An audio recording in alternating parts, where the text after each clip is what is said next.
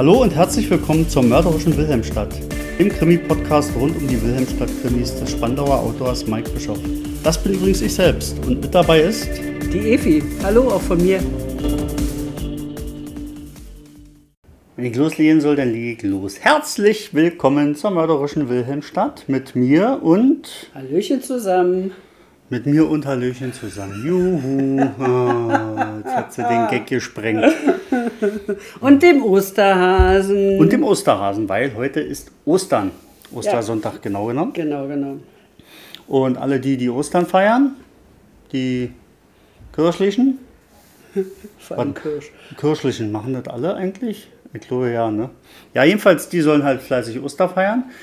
Wir dürfen trotzdem tanzen. Wir dürfen trotzdem frei haben, ne? Juhu. Ja. Sowieso frei. Ach, ist egal. Ja, heute sowieso. Was gibt es zu berichten? Wir waren heute nicht laufen. Wir waren heute nicht laufen. Wir haben es auf morgen verschoben, faul wie wir sind. Ja, aber das hat auch einen ganz einfachen Grund. Nämlich, weil wir dämlich sind. Demnächst sind wir auch. Aber das ist ja schon bekannt. Nein, haben- weil wir doch gestern weg waren. Genau, deswegen sind wir dämlich gewesen, weil wir waren natürlich Spezialisten. Wer, der noch halbwegs bei Verstand ist, kommt auf die Idee, auch noch von langer Hand zu planen, wo er es ja wissen müsste, am Ostersamstag in den Leipziger Zoo zu fahren. Ja, das ist ja auch eigentlich gar nicht das Problem, denke ich mal. Ich meine, dass man da viele Menschen erwartet, das ist ja das eine. Aber das waren gestern nicht viele Menschen, das waren Unmengen. Das waren alle. das waren alle. Da war ganz Leipzig im Zoo. Weil es gab nämlich gestern im Leipziger Zoo sogar nicht nur die herkömmlichen Tiere zu sehen, die man sonst da auch sieht, sondern Dinosaurier. Die uralten Typen standen da überall rum, machten teilweise Krach und wollten nach einem hapsen. So, und die Kinder, die durften dann noch an einer Osterrallye teilnehmen. Das heißt, die bekamen dann äh, so Zettelchen in der Hand mit Klebchen drauf und dann durften sie die Saurier finden, ihr Klebchen draufsetzen und sich zum Schluss ein Osterei und Süßigkeiten abholen.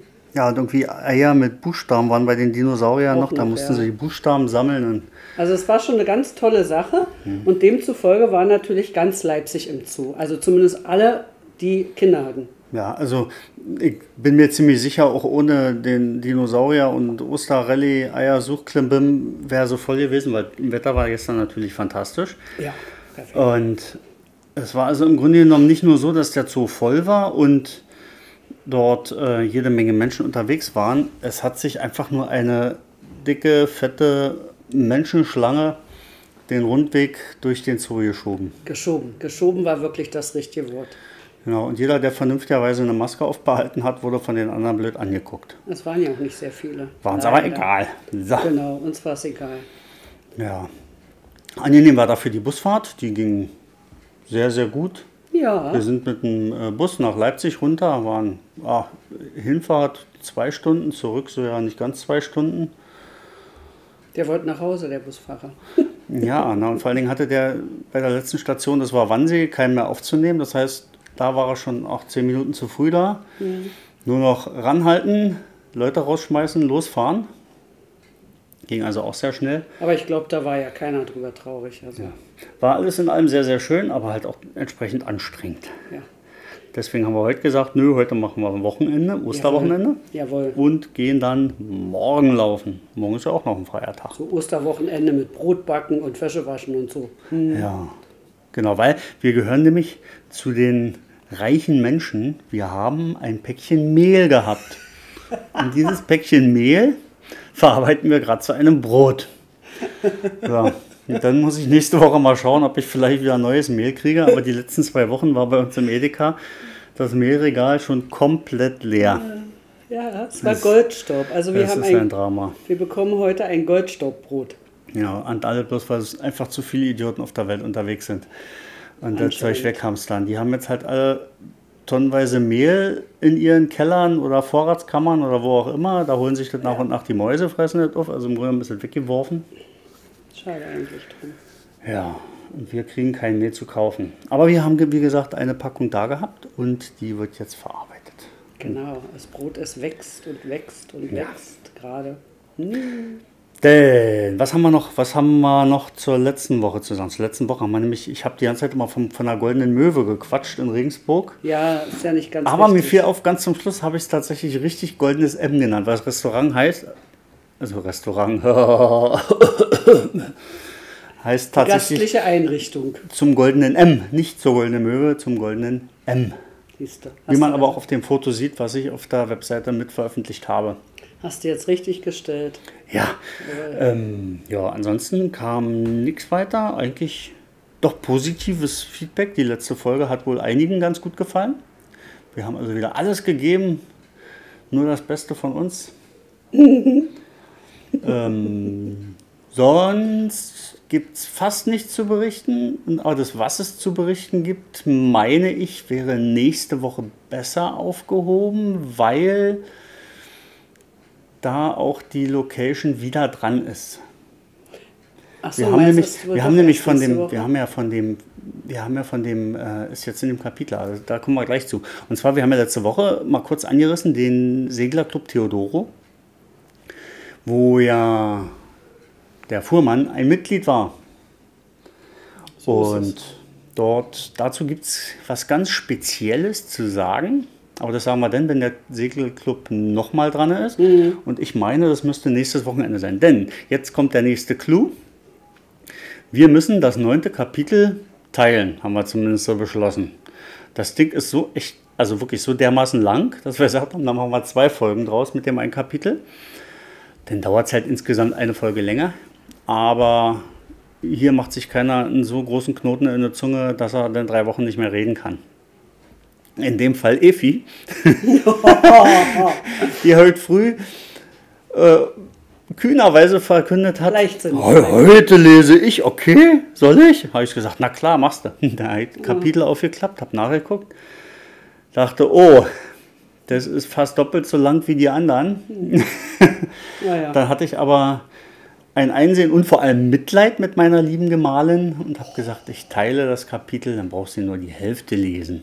So, Oh. Du bist so bin ich ist zu das, ihr. Ist das das tolle Ostergeschenk? Ich bin ein feiner Mensch. du bist ein feiner Mensch. Also, ah, es ist, ist unbeschreiblich. Ach, schade, dass ihn jetzt keiner sieht. Ja. Also, wie gesagt, wir müssen also damit heute äh, äh, nur ein halbes Kapitel lesen. Wir teilen die ganze Folge. Mein Problem wird dann nur, ich muss dann tierisch Du musst dann die andere Folge nee, lesen. dass ich bei den nächsten Folgen nicht durcheinander komme, weil jetzt kann Ja. ich mich ja immer äh, daran orientieren.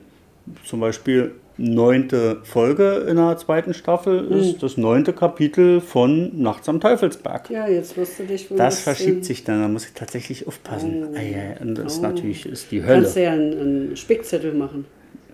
Am besten zwei. Weil mit den Spickzetteln ist es ja mal so, man schreibt sich immer irgendwas auf. Ganz wichtig, darf ich nicht vergessen. Und dann verbummelt man den Zettel und vergisst, wo der ist. Du und, kannst dann, den an die Tür hängen. und dann weiß man, da, ja, eine, na klar, das sind die, oder an so ein komisches äh, Zettelbrett. Die so, so ein Da, da Pinboard. guckt sowieso kein Mensch hin. Eben drum. Hat ja eigentlich fast jeder irgendwo in seiner Wohnung, also fast würde ich jetzt behaupten, so ein tolles Pinboard. Eigentlich das Interessanteste daran sind Fotos, die man dann da öfter mal mit ranpinnt.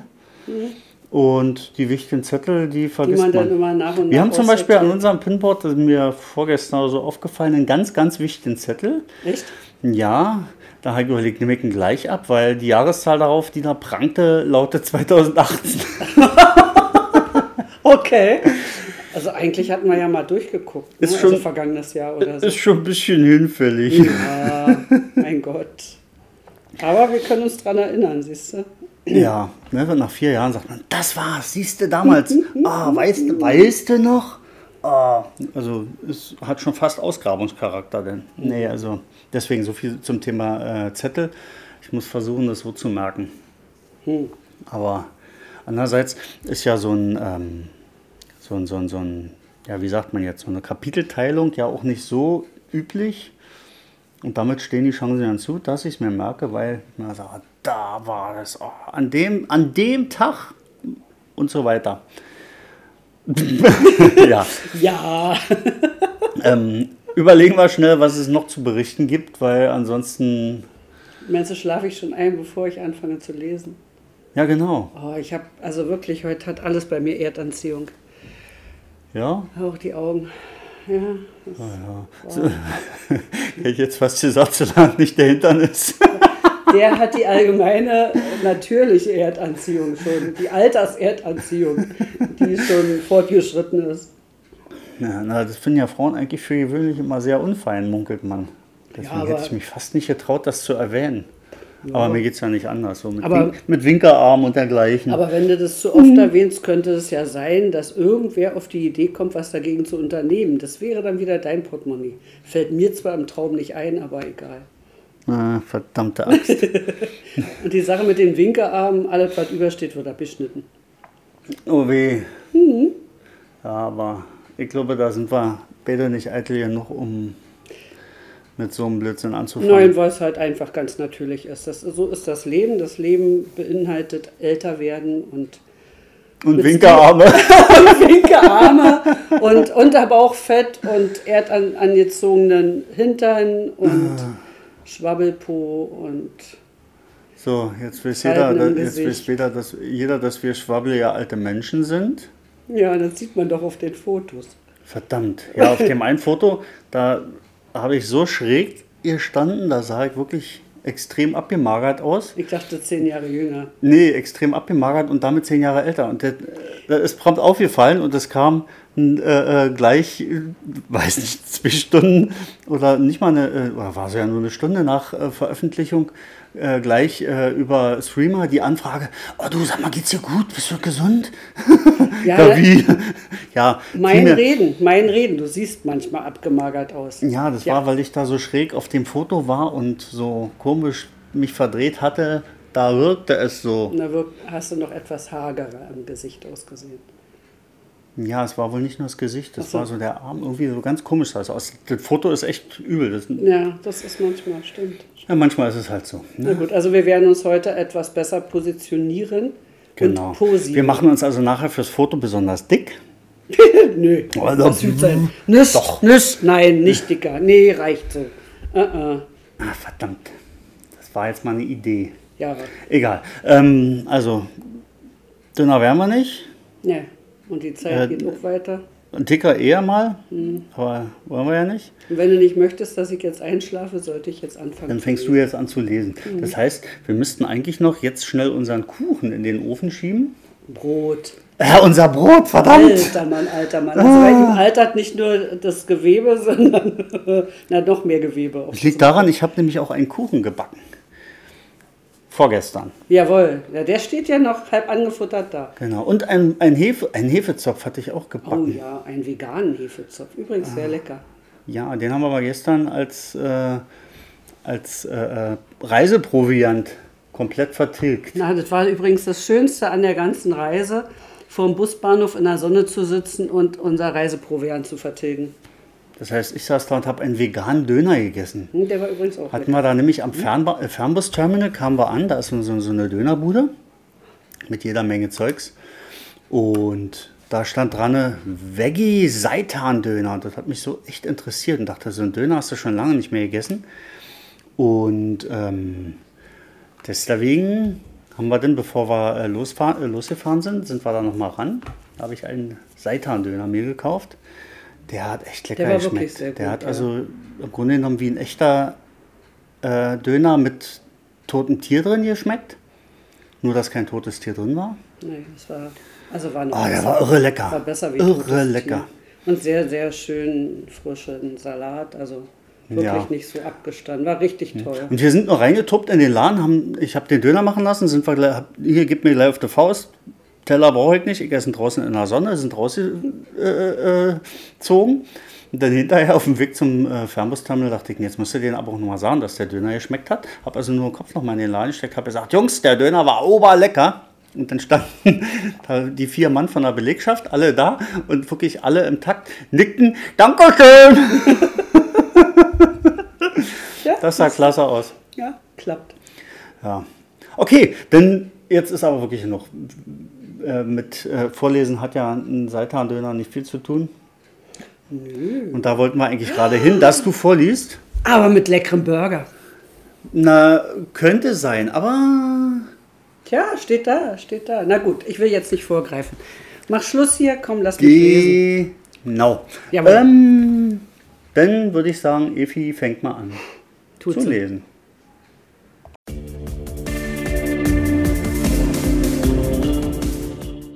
Wenn das mit der Technik dann jetzt alles funktioniert, dann sage ich mal Kapitel 9.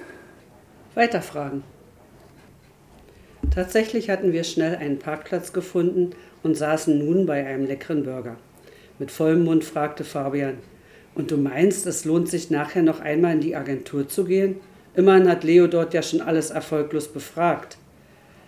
Er hat aber auch zu bedenken gegeben, dass manch einer Polizisten gegenüber deutlich weniger gesprächig ist als Privatpersonen gegenüber. Außerdem hat er kein Wort vom Hausmeister gesagt und der interessiert mich schon enorm. Dieser Majakowski, der Schatten, genau der, wenn der sich heute auch so versteckt hat, dann hat die Polizei bestimmt noch nicht mit ihm gesprochen, ihn möglicherweise nicht einmal wahrgenommen. Also lohnt es sich durchaus, nochmal da reinzuschneiden. Und solange man uns kein Hausverbot erteilt, ist doch alles in Ordnung. Weshalb sollte uns jemand Hausverbot erteilen? Denkt mal nur an den Markert. Dem waren unsere Fragen ja irgendwann sehr unangenehm. Und wenn der nicht will, dass wir weiter Fragen stellen, dann kann der uns ganz schnell des Hauses verweisen. Und das Recht hätte er dabei sogar auf seiner Seite. Also sollten wir möglichst unauffällig auftreten und dem Markert aus dem Weg gehen. Und wenn er uns über den Weg läuft, dann behaupte ich einfach, ich wäre scharf auf die Empfangsdame und habe dich lediglich zur mentalen Unterstützung mitgebracht. Und wir hätten so ganz und gar überhaupt nicht wegen der Entführung oder jetzt dem Mord wären wir da. Was er uns natürlich sofort glauben wird. Träum weiter.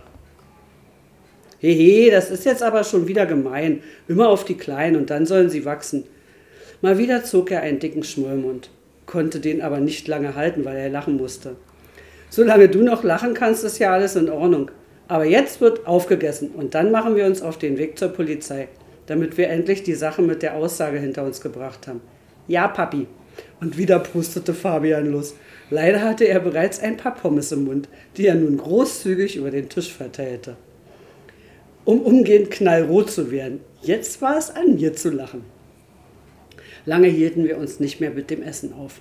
Als wir dann kurze Zeit später vor dem Direktionsgebäude standen, hatte ich ein Déjà-vu.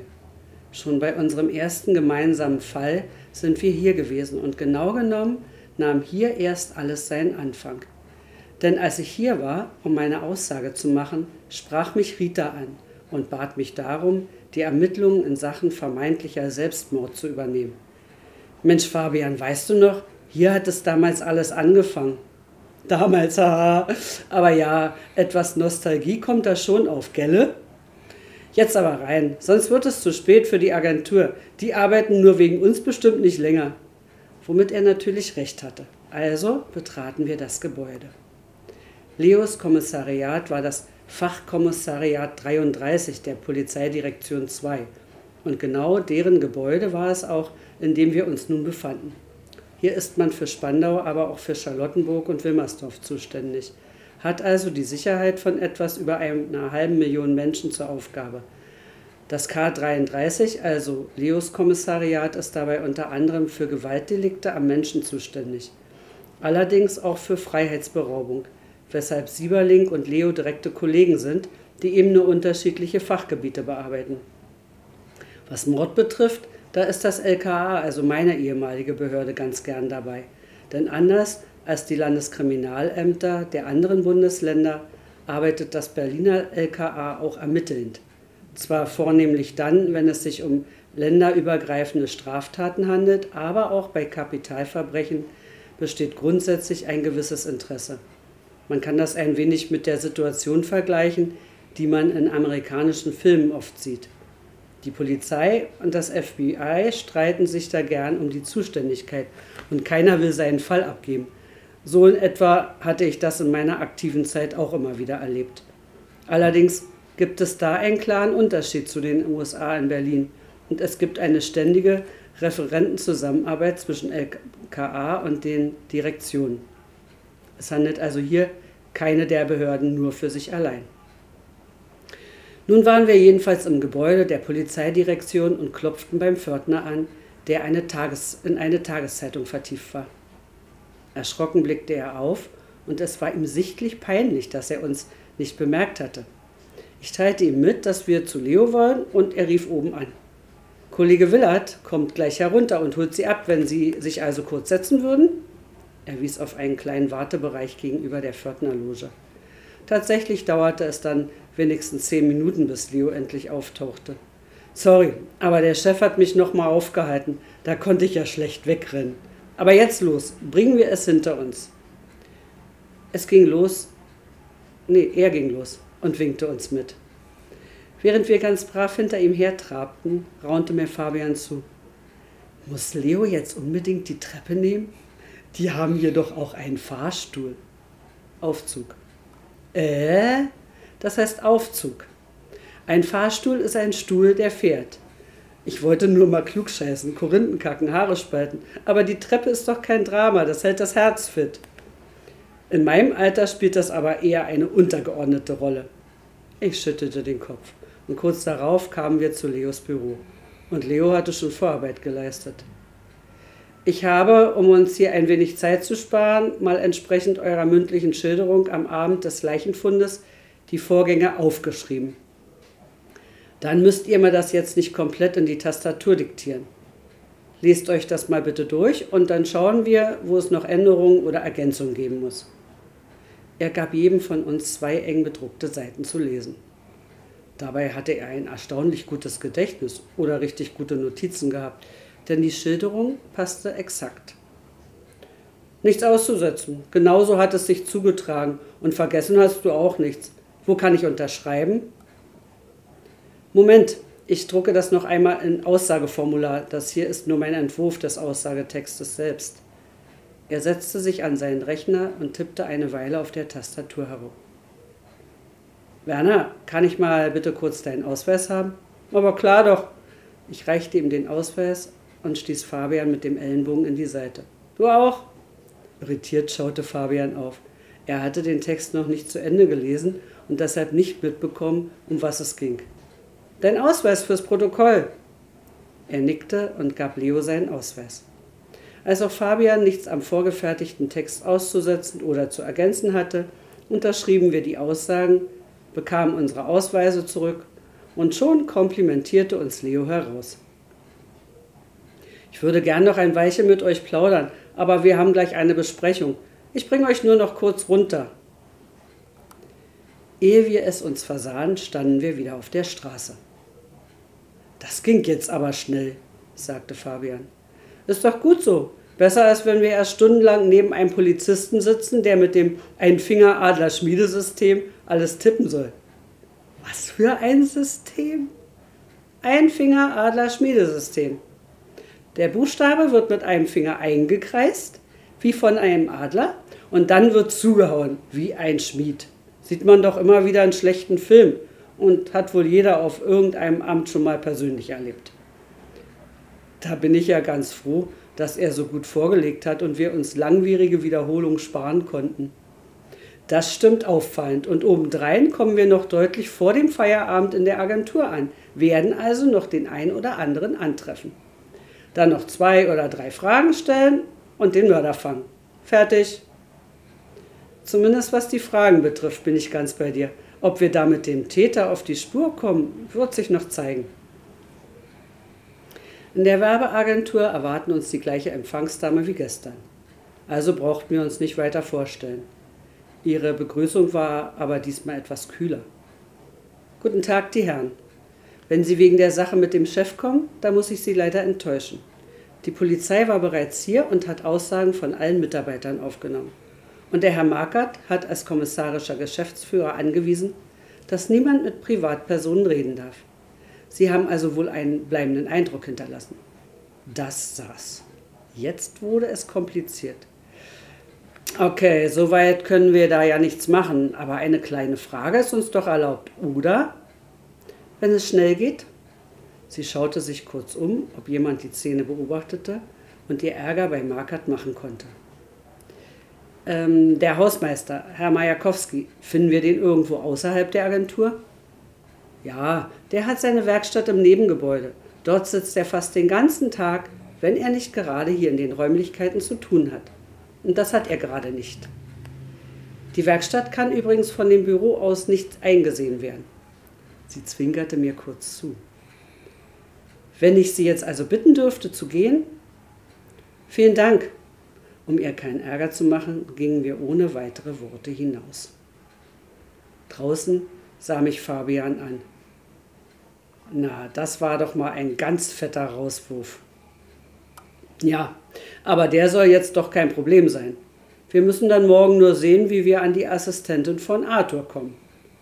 Heute soll uns der Hausmeister reichen und zu dem gehen wir jetzt. Außerdem hatte ich, was das Hausverbot betrifft, ja sowieso eine vage Vorahnung. Du erinnerst dich? Ja, du sagtest da etwas, wobei das ja kein echtes Hausverbot ist, sondern eher eine Maul, ein Maulkorberlass für die Mitarbeiter. Jetzt war es an Fabian, Haare zu spalten. Retourkutschen kann er ja. Das Nebengebäude erreichten wir über eine Hofeinfahrt, direkt neben dem Zugang zur Agentur. In der Hofeinfahrt befand sich das Treppenhaus, das in die oberen Etagen führte. Das Treppenhaus wirkte durchaus gepflegt, was in der Wilhelmstadt jedoch keine Besonderheit darstellte. Hier waren die meisten Altbauten in sehr guter Verfassung und wurden regelmäßig renoviert und vor allem sauber gehalten. Ein aus einem Brett und das etwas wandfarbige selbstgemachte Schild wies auf die Werkstatt des Hausmeisters hin. Ich klopfte kurz an und drückte die Klinke herunter. Die Tür ließ sich mit leichten Knarren öffnen und wir traten ein. Der Hausmeister war anwesend. Er saß auf einem uralten Bürodrehstuhl, aus dessen Lehne schon die Polsterung herausquoll. Er drehte sich, in einer Hand eine Tasse Kaffee und in der anderen Hand eine Zigarre, zu uns um und sah uns fragend an. Die Werkstatt wirkte ziemlich verwahrlost, Spinnenweben vor dem Fenster, Gerümpel in jeder Ecke und auf einer den Raum dominierenden Werkbank lagen verschiedene Elektrogeräte, die zum Teil zerlegt waren. Mehrere überlaufende Aschenbecher standen an verschiedenen Stellen herum und über allem lag eine daumendicke Staubschicht. Es roch im Raum nach einer Mischung aus Handwerkerschweiß, Motorenöl, Sägespänen und kalten Zigarrenrauch. Dass überhaupt Licht durch die verschmutzten Fenster fiel, grenzte an ein Wunder. Majakowski selbst trug einen braunen Rollkragenpullover und eine graue Latzhose, auf deren Latz nach Vorbild amerikanischer Tankstellen der Name Lutz aufgestrickt war. Lutz Majakowski also, wenn das so stimmte. Guten Tag, begrüßte ich ihn. Eine angesichts des Raumgeruchs aufkommende leichte Übelkeit unterdrückend und stellte uns gleich vor. Böhme mein Name und das hier ist der Herr Dost. Ach, die Schnüffler, von denen Markert gesprochen hat. Ja, wenn gleich Schnüffler eher wenig nett ist. Ich versuchte ein möglichst entwaffnendes Lächeln aufzusetzen und es wirkte. Kann ich Ihnen denn irgendwie helfen? Ich glaube nämlich eher nicht und eigentlich darf ich auch gar nicht mit Ihnen reden. Nicht, dass ich mir etwas aus solchen Verboten machen würde. Die nette Dame im Empfang meinte, dass sie möglicherweise mehr mitbekommen als andere und auch Herr Wolter, ein ehemaliger Angestellter der Agentur, ließ so etwas fallen. Oh, der Bernd. Das war ein ganz netter. Schade, dass der so hinterhältig hintergangen wurde. Hinterhältig? Ich tat einfach mal so, als wüsste ich nichts Genaues in Sachen Wolters Kündigung. Ganz in der Hoffnung, dass Majakowski dann etwas weiter ausholt und vielleicht noch mehr Details offenbart, als uns bereits bekannt waren. Oh ja, der alte Fuhrmann wollte ihn absägen und hat deshalb ein ganzes Projekt geopfert. Aber der hat ja ohnehin oft gemeinsame Sachen mit der Konkurrenz gemacht. Die da oben haben sich doch laufend abgesprochen. Und wer das bessere Angebot, Angebot macht, damit der Kuchen schön gleichmäßig verteilt wird. Und so eine Absprache hat er doch dann genutzt, um Wolter loszuwerden. Ähm, ich kann doch ganz offen sein. Sie behalten das doch für sich, oder?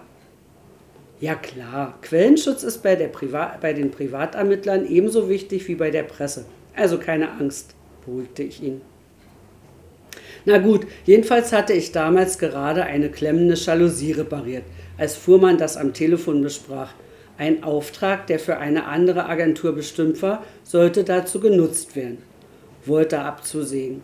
Irgendwie ging es dabei darum, dass Fuhrmann dem anderen versprochen hat, die Entwürfe von Wolter, die wohl recht vielversprechend waren, rauszugeben.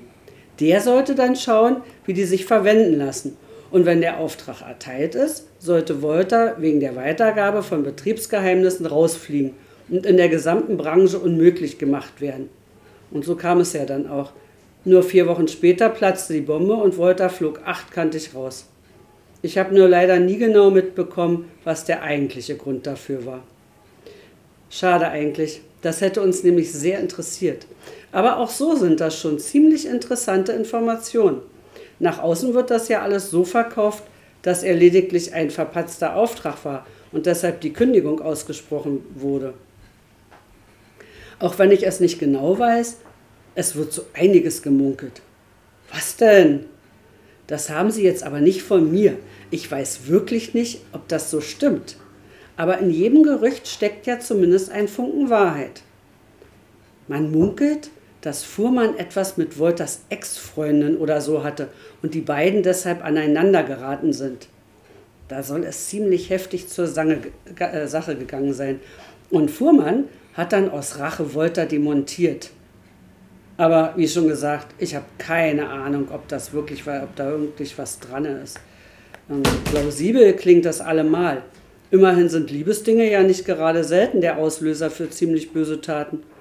Oder sonst. Wissen Sie zufällig, ob Fuhrmann mal abgesehen von normalen Konkurrenzverhalten irgendwelche Feinde hatte? Also Feinde, denen man auch ein Kapitalverbrechen zutrauen könnte? Mal ehrlich, wem würden Sie denn einfach so ein Kapitalverbrechen zutrauen?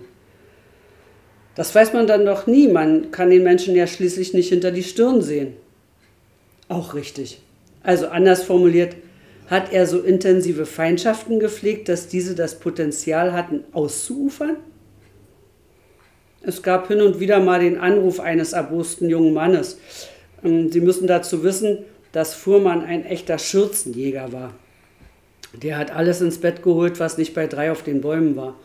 Und da gab es natürlich so manchen gehörnten Freund, Verlobten, Ehemann oder gar Ehefrau. Heutzutage ist ja alles möglich. Also quasi die gleiche Nummer, wie bei Volta vermutet wird. Einmal kam sogar einer hier vorbei. Da hatte ich mich schon ein wenig gewundert, denn der wirkte irgendwie unpassend. Unpassend? Ja, eben komisch so.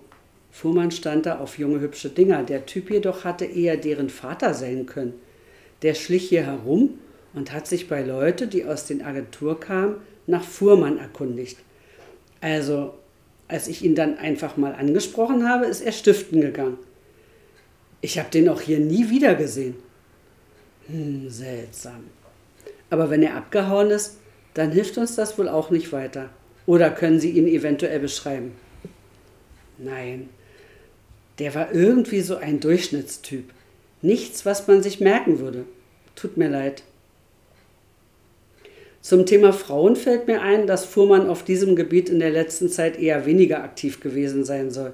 Können Sie das bestätigen? Durchaus. Aber auch da muss ich kurz die Gerüchteküche zitieren. Man sagt sich, dass irgendwas mit seiner Frau war. Die lag im Krankenhaus oder so. Ganz böse Zungen reden gar von häuslicher Gewalt. Und seitdem hatte sich Fuhrmann wohl wieder auf die eheliche Treue besonnen. Irgendwer hat sogar erzählt, dass Fuhrmann eine Therapie gemacht hat. Aber alles Gerüchte. Die wir sogar bestätigen können. So hat er es uns ebenfalls die Ehefrau erzählt. Aber gut zu wissen, dass dieser Teil schon mal stimmt. Es gab plötzlich ein lautes Scheppern. Fabian hatte sich wohl ein wenig gelangweilt und an den Geräten auf der Werkbank gespielt, von denen nun eins am Boden lag oder vielmehr über dem Boden verteilt lag. Schnell bückte er sich, eine Entschuldigung murmelnd, und versuchte, die Einzelteile eines ehemaligen Handstaubsaugers aufzuklauben. Junger Mann, lassen Sie das mal liegen. Ich feg das nachher gleich mit weg. Das alte Ding hatte es sowieso hinter sich. Da war nichts mehr zu reparieren. Erleichtert blickte Fabian auf, warf die bereits aufgesammelten Teile in den Mülleimer und stellte sich wieder hin. Die Unterbrechung kam mir aber ganz gelegen, denn ich hatte das Gefühl, dass hier nichts weiter zu erfahren sein dürfte. und nutzte die Gelegenheit, die Befragung zu beenden. Für uns soll es das dann auch gewesen sein. Vielen Dank für Ihre offenen Worte. Die Informationen helfen uns bestimmt weiter. Ich hoffe nur, dass ich Ihnen jetzt nicht den Wolter ans Messer geliefert habe, denn ich mochte den wirklich. Nein, er hat zwar weiterhin ein Motiv, aber es sprechen auch jede Menge Dinge dagegen. Sie haben ihn also nicht ans Messer geliefert. Ich weiß auch ganz ehrlich nicht, wer das gemacht haben könnte. Erst eine Entführung und dann ein Mord. Das ist schon eine ziemlich fette Sache. Das macht man ja nicht so nebenbei, nur weil man über jemanden verärgert ist. Stimmt auffallend. Aber drücken Sie uns einfach die Daumen, dass wir oder die Polizei den Täter finden. Auf Wiedersehen und noch einmal vielen Dank für die offenen Worte. Ich schüttete ihm die Hand und Fabian tat es ihm gleich. Wieder auf der Straße schüttelte sich Fabian. Boah, hat das gestunken in dem Stall. Ich bin froh, da endlich wieder raus zu sein. Dafür hast du aber ziemlich neugierig alles angegrapscht. Hattest du keine Angst, dir irgendwelche Krankheiten einzufangen? Nein, auch Viren und Bakterien haben ihren Stolz. Die sind dort garantiert nicht zu finden. Nun denn zum Thema. Was haben wir jetzt eigentlich alles erfahren? Wir wissen, dass Wolter nicht gelogen hat, als er von einem Komplott sprach. Und wir wissen, dass Arthur korrupt war, beziehungsweise dass es Absprachen zwischen den Agenturen gab. Und wir haben die Vermutung, dass der Grund für die Sache mit Wolter eine Frau, möglicherweise die Freundin oder Ex-Freundin von Wolter war. Richtig soweit? Richtig. Wobei die Absprachepraxis der Werbeagenturen auch eine interessante Sache ist. Immerhin können sich hier auch gute Gründe für einen Racheakt in Form einer Entführung, vielleicht sogar in Verbindung mit geplanten Mord ergeben. Da könnte sich ja einer der Beteiligten bei irgendetwas benachteiligt oder übergangen fühlen. Oder ein unbeteiligter Konkurrent hat etwas davon mitbekommen und sich auf diese Weise gerecht. Du meinst also, dass wir bisher komplett falsch liegen und jetzt alle Werbeagenturen der Region, der Region abklappern müssen? Fabian sah mich entsetzt an. Nein, aber wir sollten diesen Ansatz immer im Hinterkopf behalten und vor allem Leo mitteilen. Er hat wenigstens die Manpower zur Hand, um das ein wenig zu verfolgen. Der lässt einfach einmal ein paar Leute vom Kriminaldauerdienst antreten und jede in Fragen kommende Agentur anrufen. Und das hat gleich noch etwas Gutes. Wir haben da einen Ansatz, den wir nicht verfolgen können, ihn also Leo geben. Somit freut er sich, dass wir alles, was wir erfahren haben, an ihn weiterleiten und nichts auf eigene Faust unternehmen. Und so lässt er unsere eine und so lässt und so lässt er unsere Leine ein wenig, ein wenig lockerer. lockerer. Mein Gott, die Leine. Eine Win-Win-Situation also. Außerdem musste Leo ohnehin davon erfahren. Denn auch die Absprachen unter der Agentur sind, unter den Agenturen sind illegal. Den Agenturen, du. Das fällt unter Wirtschaftskriminalität und da müssen entsprechende Ermittlungen eingeleitet werden. Zwar nicht von Leo selbst, aber von meinem ehemaligen Kollegen im LKA. Du hast früher sowas bearbeitet? Nein, Wirtschaft macht Abteilung 3. Ich war Abteilung 1, also ebenso wie Leo für Delikte am Menschen zuständig. Aber das spielt ja auch keine Rolle in unserem Fall. Auffallend richtig. Aber wie bewerten wir unsere neuen Erkenntnisse? Wir müssen wohl oder übel nochmal zu Volta, denn wenn es da auch um eine ausgespannte Herzensdame geht, dann wird sein Motiv plötzlich richtig stark.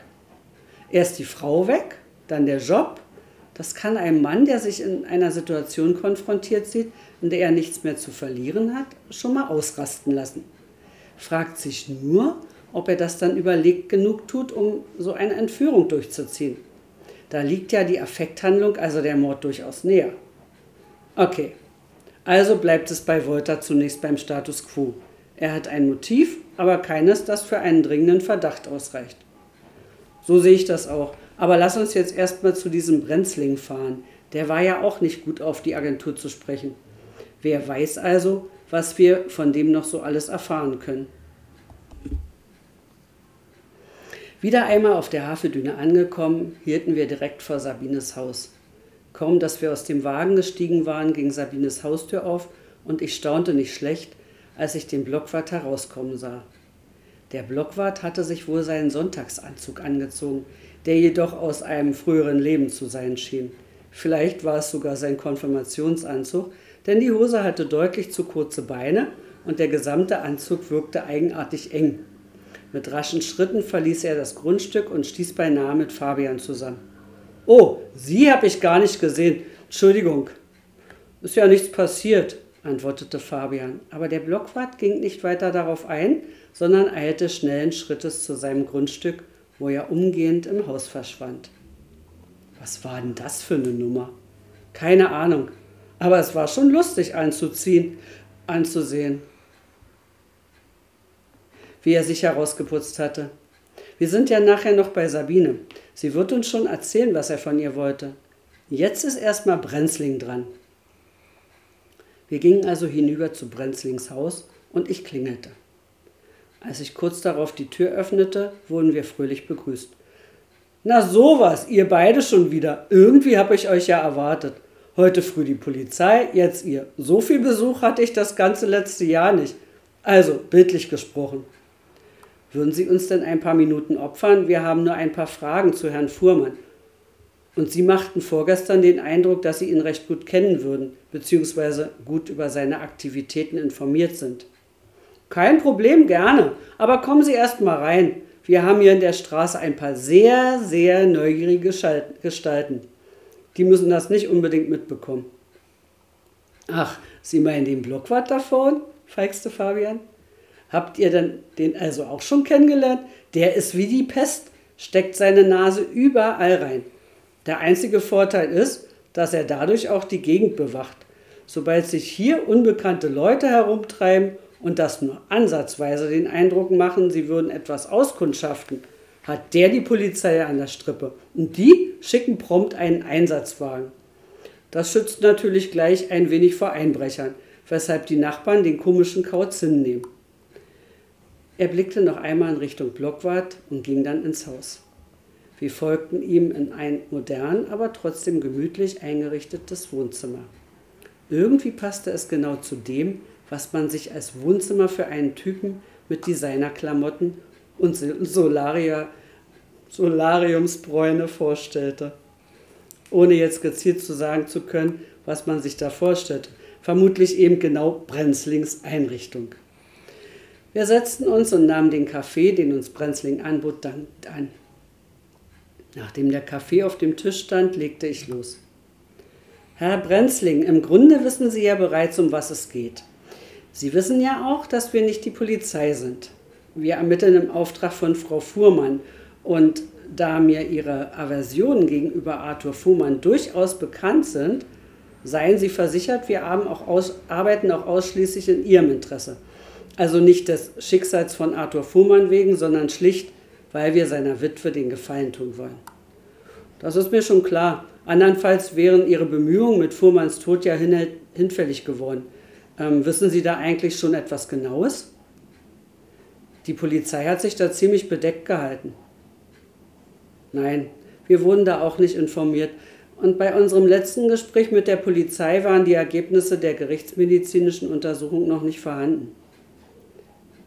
Konnten Sie denn an der Leiche irgendwas erkennen? So wie man sich erzählt, haben Sie doch die doch gefunden. Erzählt man sich das?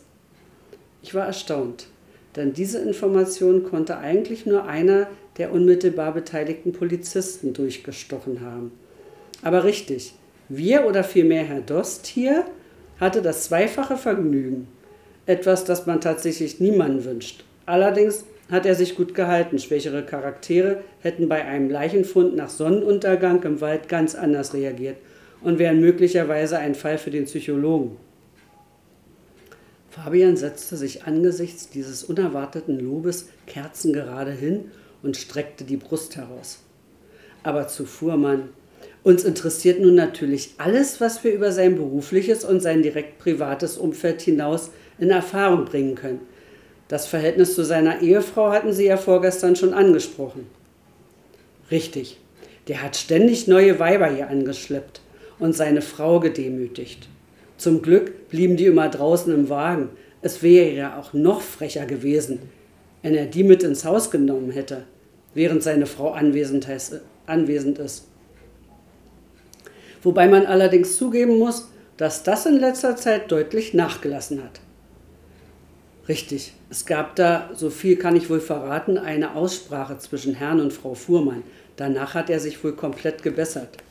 Mag sein. Ansonsten wird es natürlich schwer, noch irgendwas Hilfreiches zu sagen. Fuhrmann und ich hatten komplett unterschiedliche Freundes- und Bekanntenkreise. Und wenn es da keine Überschneidungen gibt, beschränkt sich natürlich auch der direkte Kontakt auf ein gelegentliches Hallo über den Gartenzaun.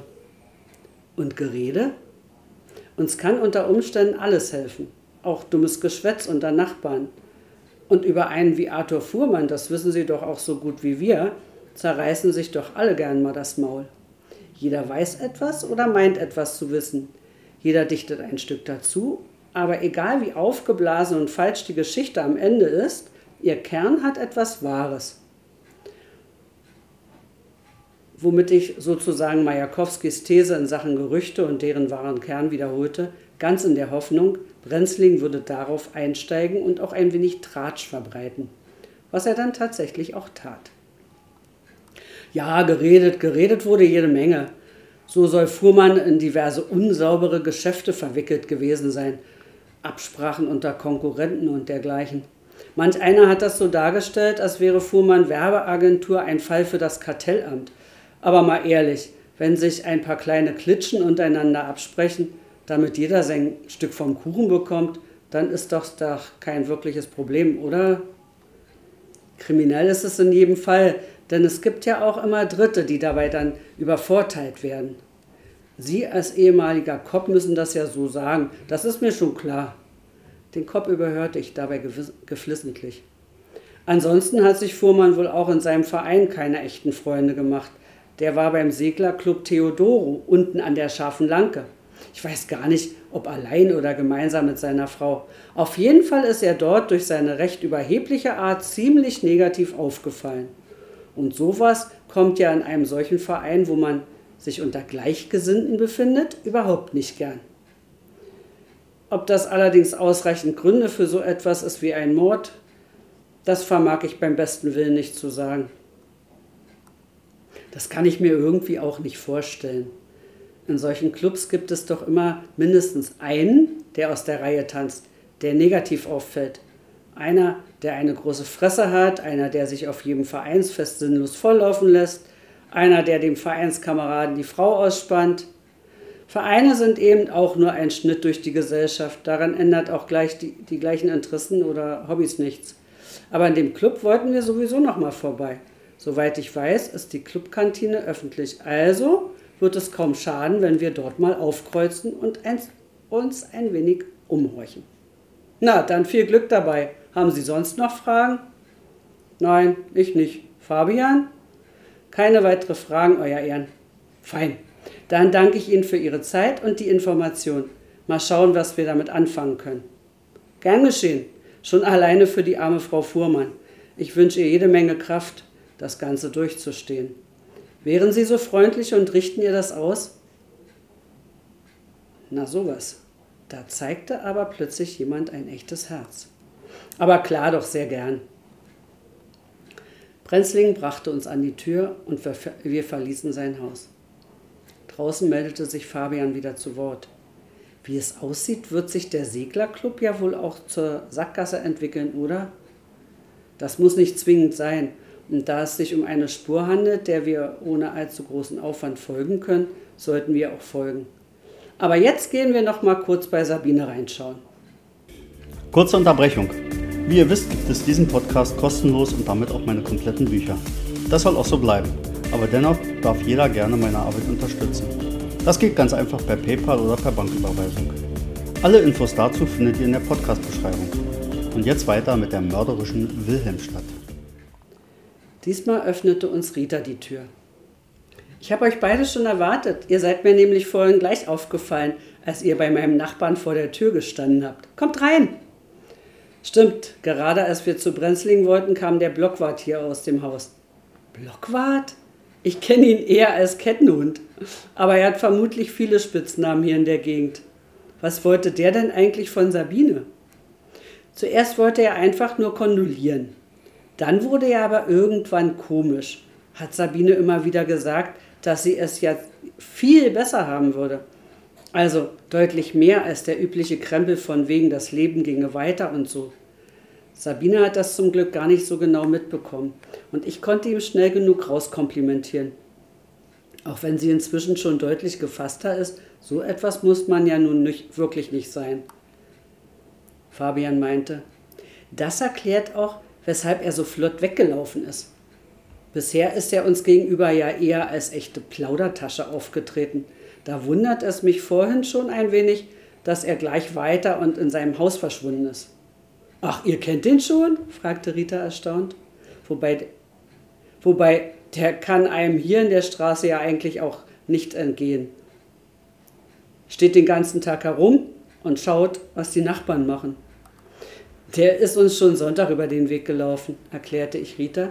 Und als wir dann noch ein Weilchen warten mussten, bis Leo und Sieberling uns zu Sabine gelassen haben, hatten wir das gleich kurzweilige Vergnügen, ein kleines Pläuschchen mit ihm zu halten. Wobei er uns nicht ganz uninteressante Infos zu liefern wusste. Aber wie dem auch sei. Eigentlich wollten wir noch einmal kurz mit Sabine reden, sie über den aktuellen Stand informieren. Was meinst du? Ist sie bereit dafür? Oder sollen wir das lieber noch lassen? Vorhin war noch einmal Leo hier und hat ein paar Einzelheiten zum Tod von Arthur erzählt. Das hat sie ganz gut weggesteckt.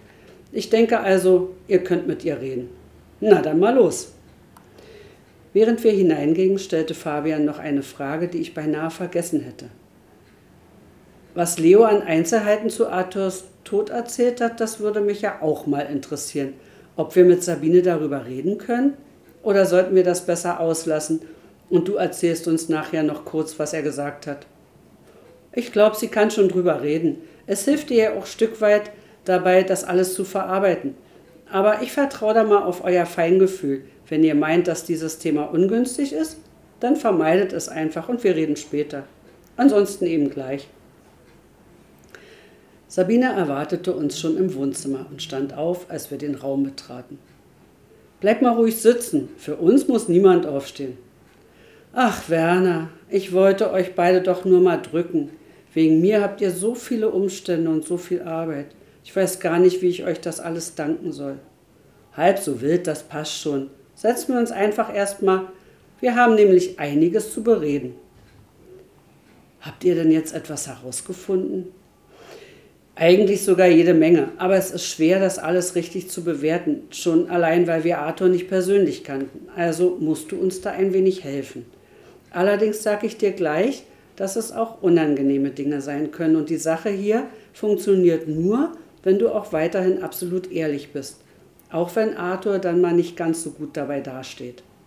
Aber klar, darauf hatten wir uns ja schon verständigt und so wie hier in der Straße über Arthur geredet wird, ist sein Ansehen ohnehin hinüber. Da kann es also nur noch besser werden. Ich staunte, wie gefasst sie inzwischen war und wie ruhig sie die Situation um Arthur bewertete. Aber das konnte uns ja nur behilflich sein. Ich fasse einmal zusammen, was wir bisher wissen. Arthur war früher ein echt feiner Kerl, der dann zunehmend unangenehm wurde, dich betrogen und öffentlich gedemütigt hat. Ja, am Ende sogar geschlagen hat. Dann kam ein Einsehen, er begab sich in Therapie und änderte sich von Grund auf. So viel der private Teil. Vom semi-privaten Teil kennen wir bisher nur die Mitgliedschaft im Seglerclub Theodoro, von der wir über Dritte gehört haben, dass Arthur dort zuweilen negativ aufgefallen ist. Kannst du das alles so bestätigen? Ja, ich glaube schon. Er hatte eine Zeit lang so eine Art an sich, die wirkte arg überheblich, angeberisch. Das hat ihm nicht nur Freunde gebracht. Dann passen also auch diese Informationen. Mehr wissen wir dazu aber noch nicht. Da müssen wir erst einmal in den Club gehen und uns dort umhören. Allerdings sehe ich hier noch keine wirklichen Motive für einen Mord. Interessant wird es im beruflichen Umfeld. Hier wissen wir bisher, dass Arthur in allerlei illegalen Geschäftspraktiken verwickelt war. Da geht es in erster Linie um Absprachen bei Ausschreibungen oder ähnlichem. Hier kommen schon die ersten Motive auf, denn wenn ein Dritter nicht an den Absprachen beteiligter Konkurrent hier wegen eben dieser Absprachen in wirtschaftliche Not geraten ist, dann kann das schon schnell ein starkes Motiv werden. Da uns allerdings die Mittel fehlen, diese Sache komplett zu verfolgen, muss da eher Leo mit seinen Leuten ran. Sabine, sind dir da irgendwelche Dinge bekannt? Hat es da mal Drohungen gegeben?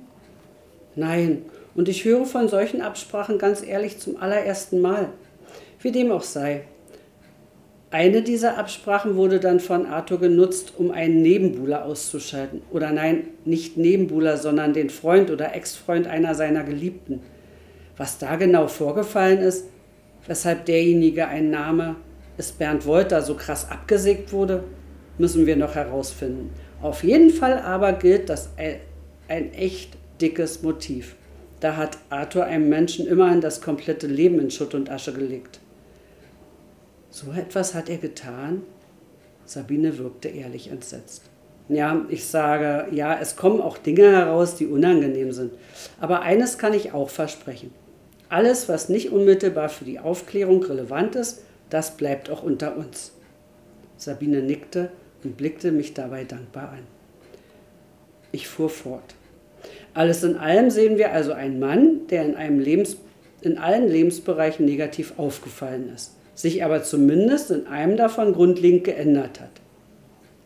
Ich unterstelle jetzt einfach mal, und Andeutungen in der Agentur bestätigen das auch ein wenig, dass sein Wandel alle Lebensbereiche betraf. Somit sind Entführung und Mord in meinen Augen nicht einem aktuellen Geschehen zuzuordnen, sondern finden ihre Ursache in der Vergangenheit. Was wiederum den lieben Herrn Wolter sehr weit in die Mitte der Verdächtigen rückt. Wir können ihm nur nichts beweisen. Und wir werden auch ganz sicher nicht einfach so auf Nachfrage ein Geständnis bekommen. So viel also zu unseren bisherigen Ermittlungen. Sabine, fällt dir noch irgendetwas ein? Nein, nicht gar nichts. Sie hob resignierend die Schultern. Wieder einmal war es an Fabian, das Thema zu wechseln. Mal was anderes. Was hat Leo denn zu berichten gewusst? Hat er irgendwelche erhellenden Neuigkeiten? Rita antwortete. Er hat nur kurz geschildert, was die gerichtsmedizinische Untersuchung ergeben hat. Sabine, willst du oder soll ich? Erzähl du mal lieber, danke. Okay, also die Untersuchung am Fundort hat ergeben, dass der Fundort nicht der Tatort war. Irgendwie unterscheidet die Polizei wohl, warum auch immer. Ich finde ja, es ist doch ziemlich egal, wo jemand umgebracht wurde. Es bleibt doch schließlich ein Mord. Na egal. Jedenfalls wurde als Todesursache ein Kreislaufversagen infolge mehrerer Verletzungen angegeben. Es waren mehrere Verletzungen zu finden, die von einem Spaten herrühren, den man neben Arthur gefunden hat. Es müssen mehrere harte Schläge auf Hinterkopf und Genick gewesen sein. So ganz klar lässt sich deshalb wohl auch nicht herausfinden, welcher Schlag letztendlich zur entscheidenden Verletzung und somit zum Tod geführt hat. Aber jeder für sich war wohl nicht stark genug, um den Tod herbeizuführen, wie sich Leo ausdrückte. Soll also heißen, die Verletzungen waren nicht tief genug, um sofort tödlich zu wirken? Ja, genau.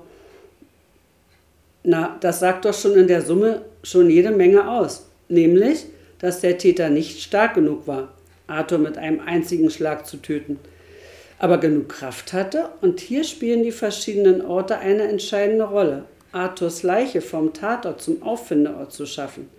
Eine Leiche schafft man nicht einmal eben weg, selbst wenn es sich wie bei Arthur um einen vergleichsweise kleinen und damit leichten Menschen handelt. Jetzt, wo du es sagst, meldete sich Rita. Und ich hätte den Orten keinerlei Bedeutung zugemessen. Aber dafür haben wir euch Profis. So? Sie grinste was so überhaupt nicht zur Situation oder vielmehr zum Thema passte. Immerhin redeten wir über den nun wenige Stunden zurückliegenden Tod von Sabines Mann. Aber auf Sabine schien das eine entspannende Wirkung zu haben. Also versuchte ich auch halbwegs ein fröhliches Gesicht zu machen. Eine lockere Stimmung konnte ja sowieso nicht wirklich schaden. Während Sabine, Rita und Fabian nun in lockeren Geplauder über alle möglichen Dinge verfielen, grübelte ich ein wenig denn bei genauer Betrachtung der soeben vorgetragenen Fakten hatten wir reichlich wenig zu bieten. Zwar hatten wir mit Wolter einen ganz hervorragenden Verdächtigen, jedoch wussten wir noch nicht, ob er wirklich ein Alibi hat. Danach konnten wir ihn ja schlecht fragen. Das ist schließlich Aufgabe der Polizei. Und ob Leo uns damit Informationen versorgen würde, kein Plan. Ich fühlte mich absolut ratlos und mir wurde mit aller Gewalt bewusst, wie wenig Möglichkeiten ich doch hatte. Früher, als ich noch im Dienst war, standen mir jede Menge Leute, standen mir Spurensicherung und Gerichtsmedizin, stand mir der Kriminaldauerdienst für die Fußarbeit zur Verfügung. Alles Dinge, die heute fehlten. Und schlimmer noch, das Einzige, was ich wirklich tun konnte, war besagte Fußarbeit. Herumlaufen, an Türen klopfen, Fragen stellen. Nur eben ohne Dienstausweis, was die Sache manchmal zwar einfacher, meistens jedoch deutlich komplizierter machte. Worauf hatte ich mich da bloß eingelassen? Wiesbaden, schoss es plötzlich aus mir heraus. Wolter war in Wiesbaden. Wieso haben wir das nur so komplett verdrängt? Ähm, Werner, von was redest du da gerade?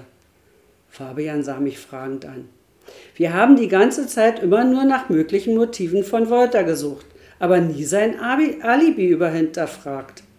Wie auch? Aber erinnerst du dich nicht daran? Als wir bei ihm auftauchten, hat er gleich als erstes erwähnt, dass er gerade aus Wiesbaden heimgekommen wäre. Wir haben das aber irgendwie komplett ausgeblendet. Und wenn der wirklich dort war, was ich erst einmal annehme, dann kommt er nicht mehr als Täter in Frage. Mistverdammter. Also müssen wir noch einmal hin und mit ihm reden, das wäre doch das Einfachste. Ja, nee, ist klar. Wir gehen zu ihm und sagen dann, hallo Herr Wolter, sind Sie unser Hauptverdächtiger, aber leider müssen wir Sie ausschließen, weil Sie ja in Wiesbaden gewesen sein wollen.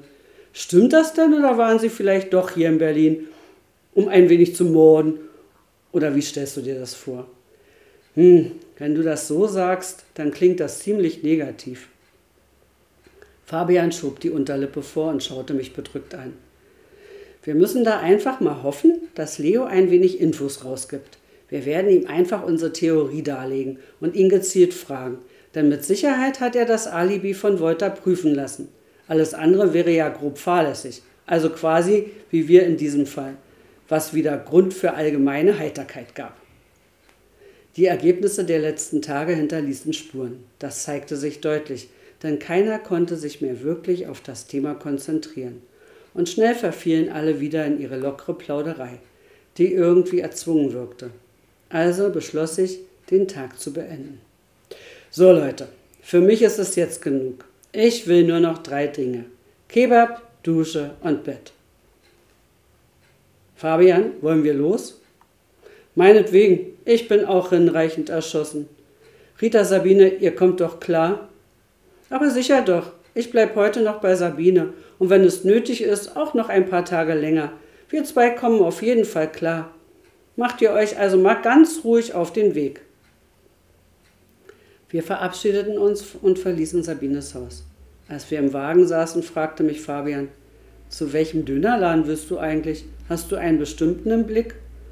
Hm, ich denke, wir fahren zu deinem Namensvetter. Fabian blickte mich mit riesigen Augen an. Namensvetter? Ja, Döner im Dost. Das ist ein sauberer kleiner Laden mit sehr leckerem Kebab. Obendrein ist der auch recht preiswert. So als Pensionär muss man ja auch ein wenig Pfennigfuchser sein. Der ist ganz bei mir in der Nähe. Fahr also einfach zu mir, das letzte Stück wird dann gelaufen. Der Rest des Abends verging wie im Flug. Erst futterte ich den leckeren Döner, anatolische Vollwertkost, erfunden in Berlin. Danach ging es unter die Dusche und ab ins Bett. Ich dachte noch kurz an meinen Wecker, daran, dass er mich in einigen Stunden wieder ziemlich böse wecken würde und fiel in einen tiefen, traumlosen Schlaf.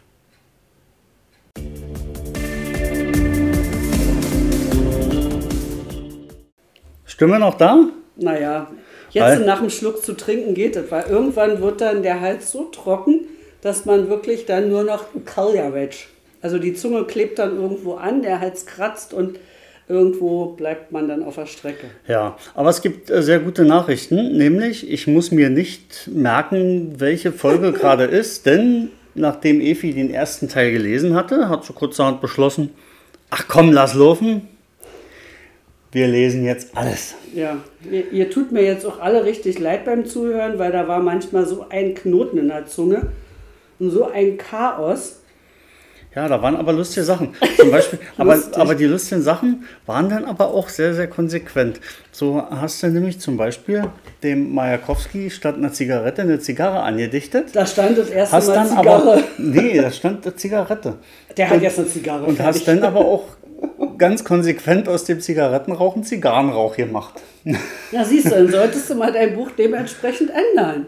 Apropos ändern. Während ich lese, dein Buch zu ändern, ist ja wohl die absolute Höhe. Ich wundere mich, was da rumhüpft und was da plötzlich anders ist. Was mich total irritiert, also so einen Schriftsteller muss man haben hier Also neben sich, ja, der nebenbei korrigiert. Dazu muss ich erklären, Efi hat nicht aus dem Buch vorgelesen, sondern hatte ihr Chromebook vor der Nase, wo ich einen Auszug vom Kapitel, also das Kapitel ausgezogen, ihr in ein Google Drive-Dokument gesteckt hatte. Das habe ich parallel am Handy mitgelesen, um mal zu sehen, wo sie gerade ist. Und dann hat sie ganz toll ein völlig falsches Wort richtig überlesen sozusagen. Und ich habe es geändert. Und jetzt tauchte dadurch bei ihr eine rote Markierung auf. Ein Wort wurde plötzlich ein anderes, weil das sieht man ja alles live. Ja, und das ist gemein. Erst hast du einen Strich, dann wird es ein Wort und ein totales Chaos bricht aus.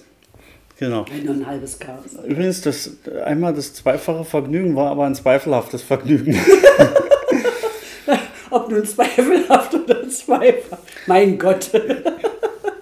Also manchmal waren, waren schon ganz lustige Änderungen dabei. Aber insgesamt, glaube ich, hat es gut gepasst und jeder hat verstanden, um was es geht. So. Wobei das äh, eigentlich faszinierend ist. Das ist äh, egal, ob du oder ich äh, vorlese. Ähm, man liest manchmal über viele Sachen drüber, sicherlich dadurch auch mal ein falsches Wort, gerade wenn man laut liest, weil manchmal passt das irgendwo nicht rein. Man nimmt noch ein Wort mit zu und verändert automatisch den Text dabei. Also man möge uns beiden verzeihen, weil wir machen das beide nämlich sehr gut oder weniger gut, egal wie auch immer. Das passiert einfach. Ähm, das ist vielleicht jedem von euch Höris auch schon mal Ja. passiert. Ist ja auch, es ist ja auch, Efi sagte gerade eben schon, dass sie halt oftmals dann auch Stress hat beim Vorlesen mit, mit, der, mit, vieler, mit viel wörtlicher Rede. In dem Fall ist, glaube ich, eher das größte Problem, da das Buch ja komplett, oder dass das Buch komplett aus der Ich-Perspektive geschrieben ist. Also man hat ähm, die wörtliche Rede, das dazwischen ist im Grunde genommen ja auch fast Auch wie genau wörtliche so Rede. es.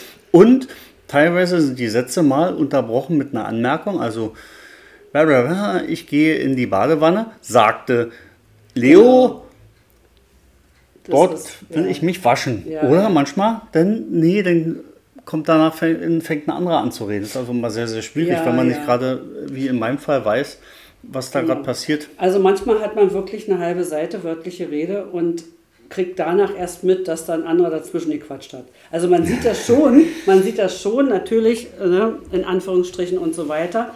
Aber beim Lesen ist das oder beim Vorlesen ist das öfters wirklich so, dass dann eben so ein kurzer Teil kommt oder man dann wirklich nach einem sehr, sehr langen Absatz erst erkennt, wer das gesagt hat. Ne, so sagte der und der. Das soll ja dann- nicht, soll ja nicht zu leicht es sein. ist, nein, nein, nein. Also ansonsten ist das kein Problem, denke ich, aber äh, leichter ist das natürlich, wenn zwei lesen. Ist mal Fakt. Ja. Aber nun wollte sie ja heute unbedingt alleine lesen. Und jetzt habe ich ihr schon die Hälfte angeboten und dann wollte sie doch alles lesen. Ach, na, nun war ich Ei, grad ei, bei- Diese Außerdem- Lesegier. Das war, Gier, alter Mann, das war das Osterei für dich, also der Osterhase. Was natürlich aufgefallen ist, also mir jetzt zumindest, der Seglerclub, Der ist der schwer kam ja doch noch nicht dran. Doch, aber, aber man sprach von. Man sprach Ja, man von. sprach von. Aber dann kann ich es ja mal auspacken. Und zwar ähm, ist es nämlich, das passt im Grunde genommen sogar zur aktuellen weltpolitischen Lage. Der Seglerclub Theodoro. Und so. zwar gibt es hier unten an der Scharfen Lanke tatsächlich einen Seglerclub, der heißt nur nicht Theodoro, sondern der heißt Gotia. Richtig. Und da ich den nicht unbedingt so direkt Seglerclub Gotia nennen wollte, ähm, habe ich äh, krampfhaft nach einem Begriff gesucht, der na, nicht, nicht mal unbedingt ähnlich klingt, aber der zumindest einen gewissen Bezug zu Gotia hat. Und da stellte sich raus, es gab ein, der einst das Königreich Gotia, auch genannt Königreich Theodoro. Und zwar auf der Krim. Na, Deswegen der aktuelle weltpolitische Zusammenhang. Immerhin gibt es ja im Lande Krim, beziehungsweise in der Ukraine, gerade eine gewisse Auseinandersetzung. ja.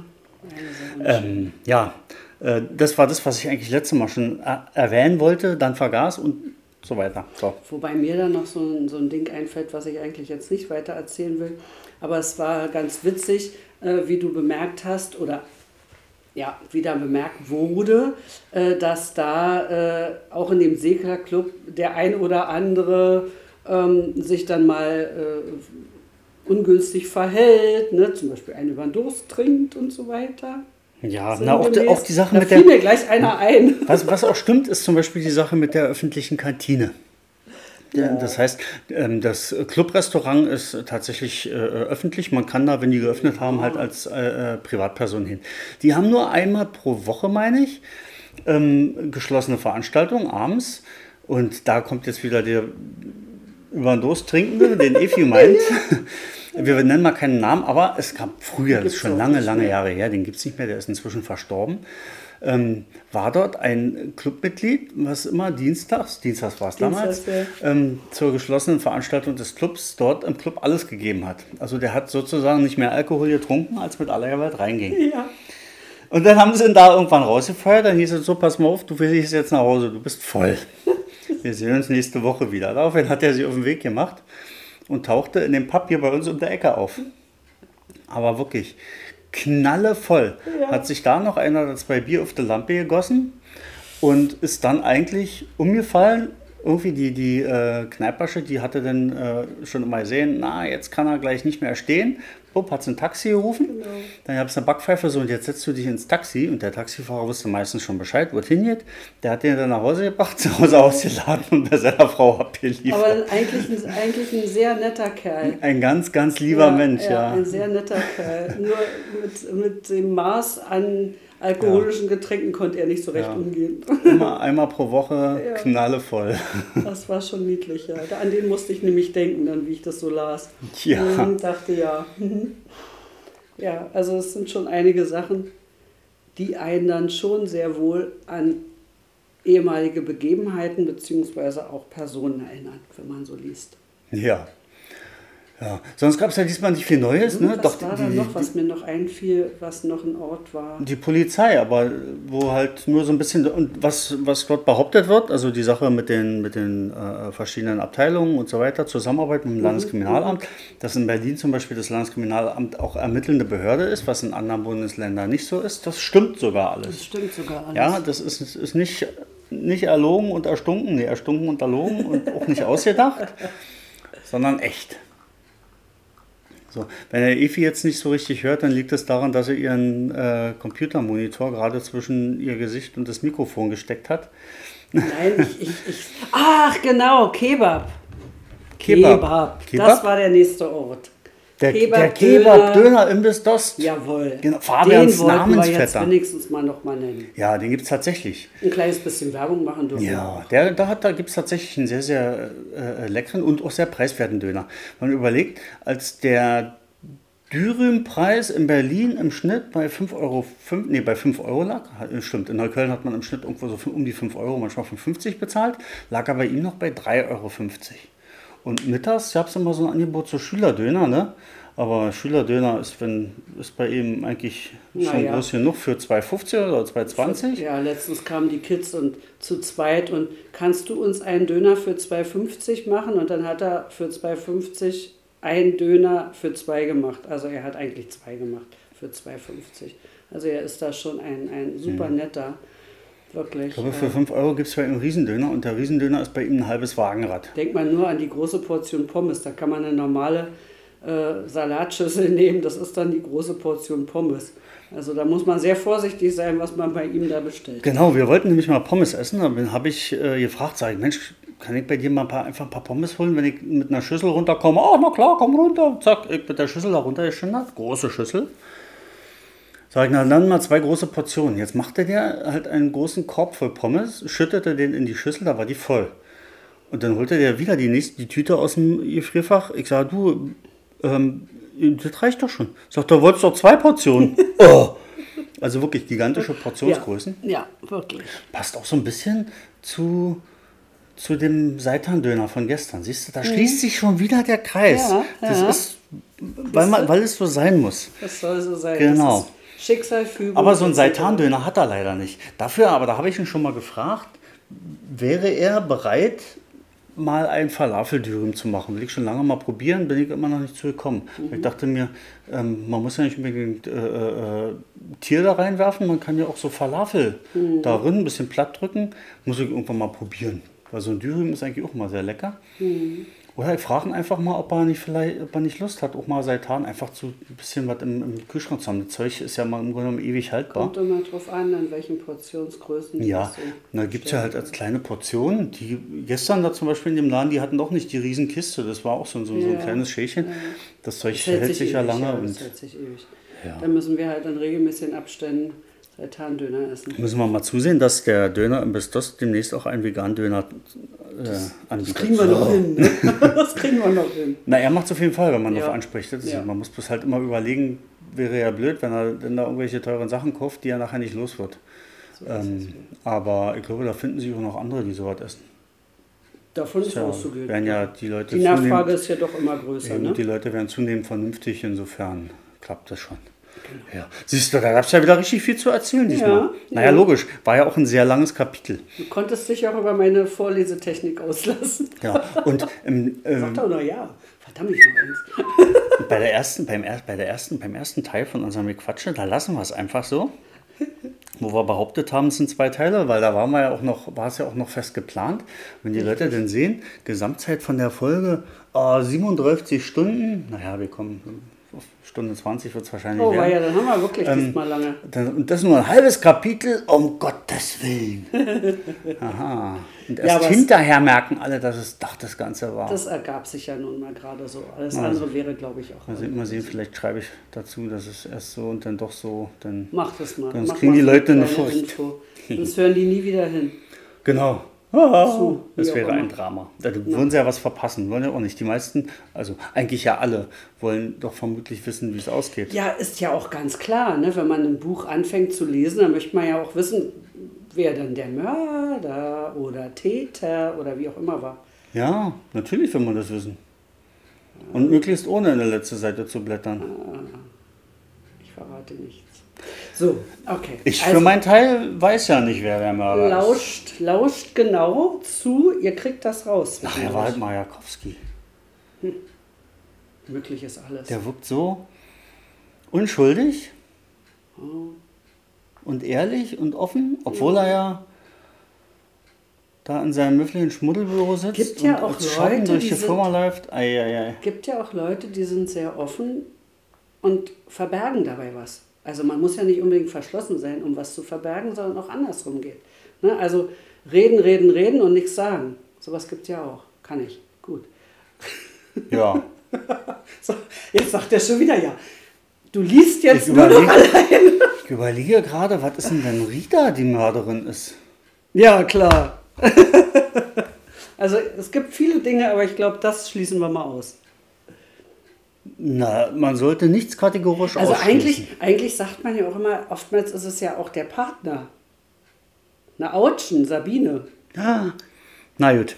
Ähm, wie dem auch sei, mir, beim Blick auf die Uhr fällt mir ein, jetzt muss ähm, der Deckel von unserem Römertopf runter, Ja, und ich brauche endlich Socken wieder. Mir wird jetzt langsam an den Füßen kalt. damit das Brot oben knusprig äh, und krustig wird. Äh, demzufolge sage ich vielen, vielen Dank, liebe Höris, fürs Zuhören bis hierher, Na, ich erst. Für meinen ähm, fürs Wiedereinschalten, für Empfehlungen und Zeugs und hast du nicht gesehen? Und noch schöne Ostertage. Ja, ein fleißigen Osterhasen. Und vorsichtig sein, ne? Wer Ostern mit der Eier spielt, hat Weihnachten Bescherung. Oh, warte, oh, warte. Ja. Okay, also ich würde Ich weiß gar nicht, wem ich den Spruch letzte Woche gesagt habe. Und der sagte zu mir, na weiß ich doch, ich habe am 20.12. Geburtstag. da ging wohl aus so einer Sache hervor. Okay, ich auch. ähm, gut, also ich würde sagen, wir verabschieden uns jetzt. Wie gesagt, eine wunderschöne Ostertage äh, mit, euren, mit euren Familien, mit euren Lieben. Und damit tschüssi.